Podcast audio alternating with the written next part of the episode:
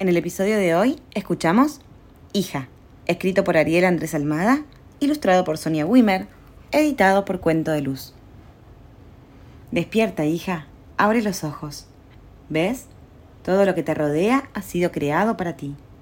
Las nubes que parecen de leche y el gorrión que te mira curioso por la ventana. El aroma pimienta que viene de la cocina y que te hace cosquillas en la nariz.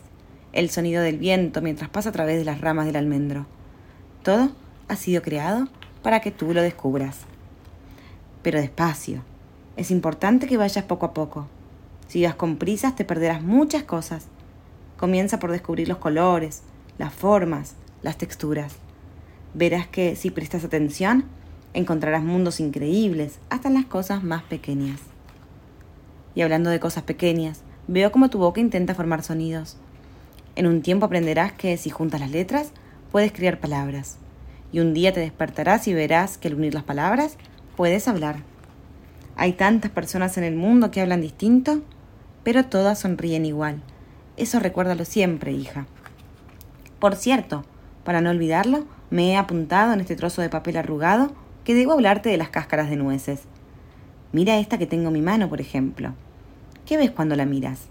Quizás puedas imaginar que es un barco para explorar ríos de color turquesa o tal vez un casco para cuando quieras luchar por alcanzar tus sueños.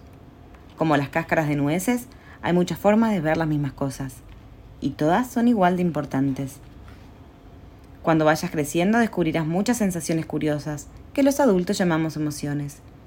Algunas son rojas como una manzana madura, otras son blancas y ligeras como el algodón, y las hay también de las que brillan hasta llenarnos el corazón de entusiasmo. También están aquellas que son pesadas como un trozo de madera mojada, y quizás hagan que afloren una o dos lágrimas de tus ojos. Pero no te preocupes, hija. Esas emociones siempre terminan desapareciendo, y las lágrimas se secan cuando sale el sol. Ah, aquí veo en el papel que también debo hablarte de los unicornios. Una vez vi uno, aunque casi no lo recuerdo, porque también yo tenía pocos años. Luego, con el paso del tiempo, dejé de encontrarlos.